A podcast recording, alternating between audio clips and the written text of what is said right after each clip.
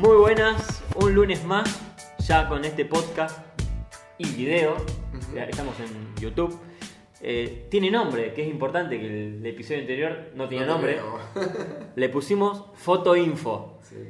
Eh, porque la idea es hablar de info- dar información de fotografía y, y enseñar y aprender, sobre todo. Y, y hoy lo que vamos a ver es algo básico en fotografía y, y fundamental. Sí, Eh, vamos, vamos a empezar a, a ver un poco cómo se genera una fotografía. O sea, cómo se puede construir una fotografía mm, técnicamente. Bien, Esa es un poco la, la idea. desde lo técnico.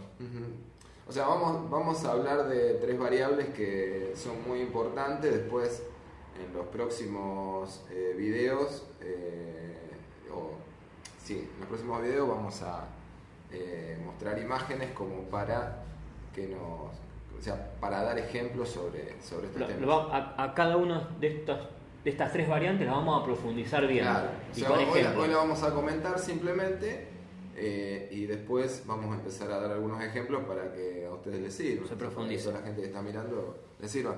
Más, esto les va a convenir también verlo en YouTube. Bien, ¿no? Coli. Sí, Sí. aclarar eso, la verdad que. Porque está bien que estamos en, en Spotify, pero quizás le, le falte la imagen como para... eh, el de hoy no hay problema, pero quizás eh, vamos a dar algunas placas sobre lo que vamos a ver hoy, pero eh, van a tener que empezar a ver los videos en YouTube. Bien.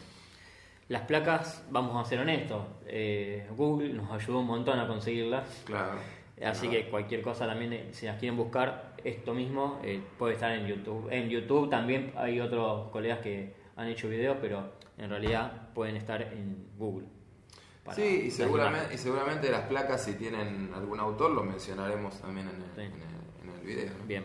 Estas tres variantes, lo- el, digamos, el objetivo final que es obtener una, una exposición correcta de la imagen. Claro, o sea, lograr una buena fotografía, o sea, con una buena exposición, de manera de que la fotografía no salga ni clara o sino oscura, o como decimos comúnmente quemada o oscura. ¿no? Bien. Que nosotros vamos a empezar a, a darle los términos fotográficos para que ustedes eh, sepan de qué se trata, porque a veces eh, suele ocurrir que tienen un manual de, de- de la cámara como para poder manejarla y, y- y hay temas, hay términos fotográficos que no, no conocen. Ujú. Es- Quizá es fácil de entender algo así, sobreexpuesta, subexpuesta, Claro. pero es como que a veces medio... Que no eh, sabemos qué, claro, no sabes de qué qué es. estamos hablando, Bien. básicamente. sí. Hablar eh, apropiadamente es fundamental para entenderlo. Exactamente. Sí, sí. Eh, ¿Querés que arranquemos por el ISO? ¿O querés Sí. que profundicemos un poquito más? Sí, vamos, mencionamos la- las tres variables. Bien, las tres. Eh, hay tres variables que son que van de la mano, que, que son la apertura de diafragma, la velocidad de obturación y la sensibilidad ISO. Eh, podemos decir que una fotografía se logra, eh, la fotografía básicamente es luz, si no hay luz no, no hay fotografía y, y fotografía significa pintar con luz. Bien, volvemos al principio. Yo te pregunto, ¿qué es la fotografía? Típica pregunta, eh, ¿no? ¿Qué es la fotografía? Porque Uno ve la, ve la imagen y dice, ah, es una foto, ah, es una imagen, pero un poco técnico y un poco, tendríamos que retraer un poco en la historia, pero ¿qué es la fotografía? Un poco de, base. Sí, si hablamos de lo técnico es eh, básicamente el reflejo, nosotros captamos el reflejo de lo que estamos viendo y la cámara lo capta igual, prácticamente igual que el ojo. O sea, es como que hay una asociación entre lo que es la cámara y, el ojo, ¿no? el, eh, ojo humano. Eh, y bueno, la fotografía parte de lo que se llama la, lo que se llamó en, su- en- en el comienzo la, la caja oscura o la cámara oscura, eh, que simplemente era una caja con un pequeño orificio, un material sensible en el, en el fondo de la caja, y se exponía durante determinada cantidad de horas o, O días. o- sí, a veces, eh, como- eh, digamos, se, se calculaba un pequeño orificio, se llamaba estenopo, y de esa manera, como no había lentes, eh, de alguna manera se lograba una imagen que no era perfectamente nítida, pero eh, de ahí nace, ¿no? Y la caja oscura es porque eh, lo que captamos son rayos de luz y, no tiene que haber ningún tipo de reflejo dentro de la cámara, de la caja, para que no haya ninguna luz parásita que afecte básicamente a, la imagen. ¿no? Que se logra, que sería de alguna manera, en su momento fue el negativo y lo logramos a través del sensor, que logramos la imagen positiva. Y esa, esa sensibilidad es lo que en este caso íbamos a explicar que sería el, ISO. Claro, sí. O sea, tenemos, tenemos las tres variables donde la apertura de diafragma es por donde entra la luz. El diafragma tiene una cantidad de, de numeritos, vamos a decirle así, que digamos tenemos una mayor apertura donde como, el ojo cuando falta luz. Eh, la pupila se, se dilata, entonces uno empieza a ver más. Eh, y cuando hay mucha luz, la pupila se contrae, uno empieza a, digamos, a tratar de, eh, digamos, a parpadear de alguna manera si está en la calle como para que no le afecte al ojo. ¿no? el diafragma es exactamente lo mismo, cuando falta luz hay que abrirlo para que entre luz y cuando hay demasiada luz hay que cerrarlo. Generalmente en interiores se abre para que entre luz justamente y en exterior se cierra porque la luz del sol es bastante intensa. Pues, eso por un lado, ¿no? Claro, pero a la vez eso mm. tiene algo un poco como contradictorio, ¿no? Porque tanto o al abrirlo o al cerrarlo, además de afectar el paso de luz mayor o menor, te modifica también lo que es la profundidad de campo. Claro, eso, eso lo vamos a tratar eh, después en, lo que es el, el próximo podcast. Sí, porque eso hay que mostrarlo. Claro, eso lo vamos a tener que mostrar. Y bueno, el diafragma justamente trabaja sobre la profundidad de campo que tiene que ver con la nitidez en la imagen, básicamente. Y hay otra variable que es la velocidad de obturación, que tiene que ver con el tiempo, que tiene que ver con la, eh, con la fracción de segundo que va a estar expuesto el sensor a la luz, y que son simplemente dos cortinas que están eh, delante, de la, delante del sensor que cuando uno dispara, o sea, cuando presiona el disparador, eh, por eso se llama obturar, eh, una cortina baja, por el diafragma entra la luz y baja la segunda cortina para cerrar y eso nos está marcando un tiempo determinado que va a estar expuesto el sensor a la, luz. Por eso a veces hablamos lo que vos decías antes de la subexposición o sobreexposición, que puede haber un error al momento de hacer una, una fotografía. O sea, si fallamos en la medición, esto básicamente lo que estamos haciendo es medir la luz. Eh, entonces, si medimos mal, podemos tener una sobreexposición, la foto sale, vamos a hablarlo comúnmente, quemada, o subexposición, la foto puede quedar eh, oscura. Entonces, la relación de esas dos variables, más la sensibilidad, que era lo que vos me hablabas a mí, recién me tocabas a mí, eh, son las que manejan un poco la medición de la luz salgo un poquito de esto. ¿Qué es lo que, cómo se llama esto que lo que mide la luz? Cuando vemos por, el, orificio, no, el sobre, eh, sobre el, visor. El visor. Sí. Quizás es otro tema, pero quizás va un poquito así de la mano un poquito. Vemos una medición que va desde el cero, tenemos, tenemos más cero, menos cero, ¿no? Va yo, ¿Cómo se llama tenemos el cero y tenemos menos, menos y más. Exacto. Eh, esto es un poco lo que, o sea, la medición de la luz es básicamente la fotometría. O sea, fotometría es medir la luz eh, y eso hace que nosotros tengamos eh, una escala que se llama fotómetro, que la vamos a ver a través del visor de la cámara y que nos da una serie de, digamos, rayitas, vamos a decirle así, que nos marcan para un lado o para el otro si la imagen está sobreexpuesta o está subexpuesta y básicamente nosotros la combinación de esas dos variables que nombramos recién, que una era el diafragma y la otra era la velocidad, eh, tienen que dar justamente cero, como para que la imagen esté equilibrada. Eh, de esa manera nosotros logramos que la imagen no esté ni sobreexpuesta ni esté subexpuesta. Y aparece la tercera variable que sería ISO.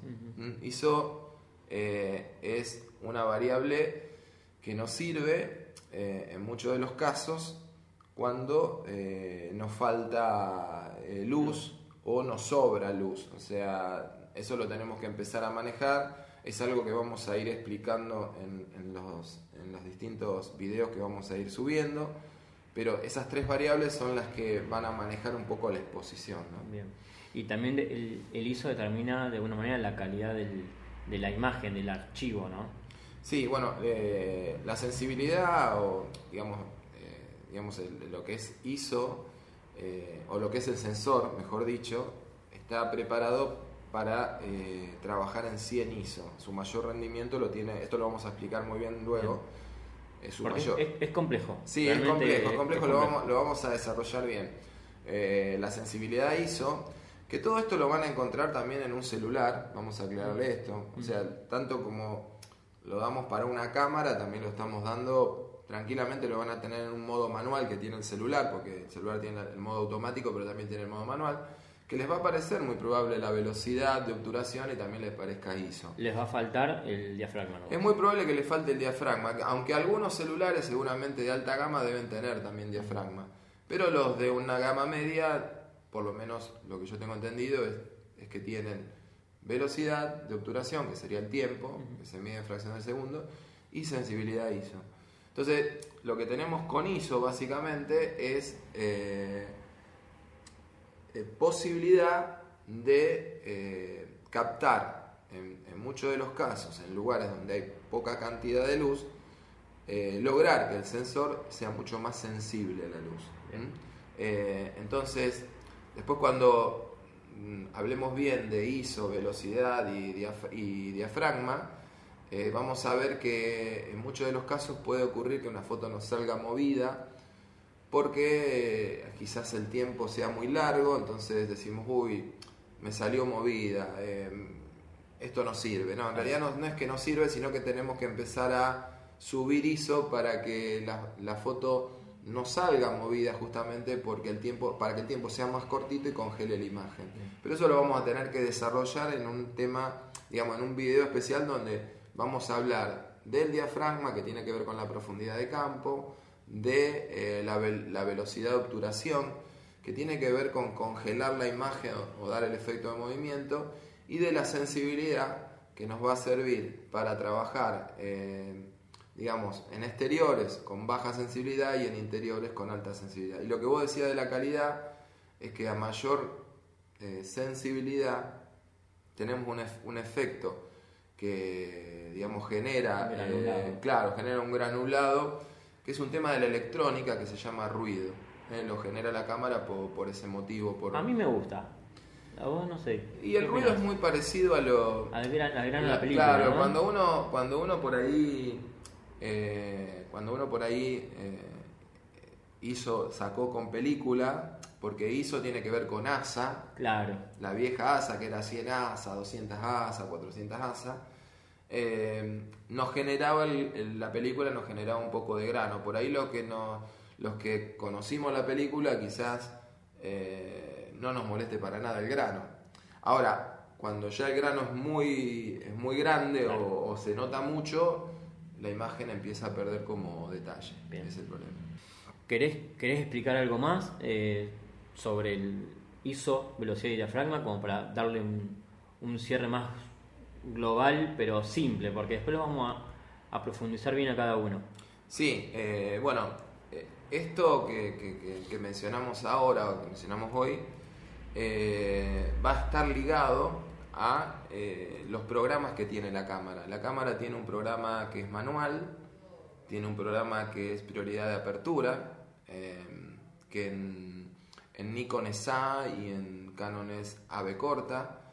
Eh, tiene un programa que es S, que es prioridad de velocidad, y en, Nikon es, S y en Canon es TV corta, y tiene un programa que es P, que se llama Program, es un programa flexible y es bastante automático, aunque tiene algunas cosas que se pueden modificar. Y lo que explicamos básicamente hoy es para el programa manual, donde, eh, digamos, la persona que hace esa fotografía, donde que va, que va a dominar tanto el diafragma como la velocidad, va a controlar el fotómetro y va a controlar la sensibilidad ISO, eh, lo hace todo la persona, no hay ningún tipo de automatismo. Que sería lo ideal hacer eso. Es más creativo, se juega mucho más, se- se- nos equivocamos más, pero está bueno, es, es, es lo más lindo usar Eh, el manual. Sí, básicamente es justamente la manera de aprender y entender eh, de qué se trata la fotografía. Claro. ¿Mm? Tal cual. Bueno, Coli, estamos por hoy, lo dejamos ahí como que un poquito. Claro. Sí, sí, un lo poquito. dejamos ahí porque no se puede explicar, eh, si no se haría muy largo. eh, Vamos a subir esta video. placa de, de lo que es ISO, velocidad y diafragma, como para que se vea visualmente. Claro. Y los próximos episodios los vamos a profundizar bien cada uno. ISO, bien profundo, velocidad, bien profundo y diafragma, con ejemplos prácticos para que se aprecie bien de lo que hablamos. Los que están en Spotify van a tener que pasarse por YouTube, Claro, aunque sea un ratito, Claro. eh, de paso para vernos, conocernos las caras. Mm. Eh, de última, nos, nos- nos tapan así, que vean lo importante. Pero nada, es importante ver de alguna manera la práctica lo que vamos a hacer para que se entienda mejor. Sí, Coli. vamos, a tratar de, de hacer, de dar placas y si en algún momento podemos también vamos, vamos, a, vamos a hacerlo eh, Sí. en el momento para Sí, que lo sí, vean cómo, cómo se logra el tema de, de- de cada, de cada punto en especial. ¿no? Bien. Eh, Coli, bueno, ahora tenemos redes de alguna manera. Sí, En Spotify nos encuentran como Fotoinfo, estamos en Instagram como Fotoinfo y en YouTube como Fotoinfo. ¿Dónde te encontramos a vos? Eh, bueno, arroba el, guion bajo coli en Instagram Bien, y Jorge Silipotti el coli en, en Facebook. Perfecto. Y después mi blog es www.blog.elcoli.com. perfecto. Bueno, ahí me encuentran Máximo Martino Fotografías en Facebook, Máximo Martino PH en Instagram y mi sitio web maximomartino.com. Coli, muchas gracias y la próxima a trabajar con esto. Gracias a vos. Chao.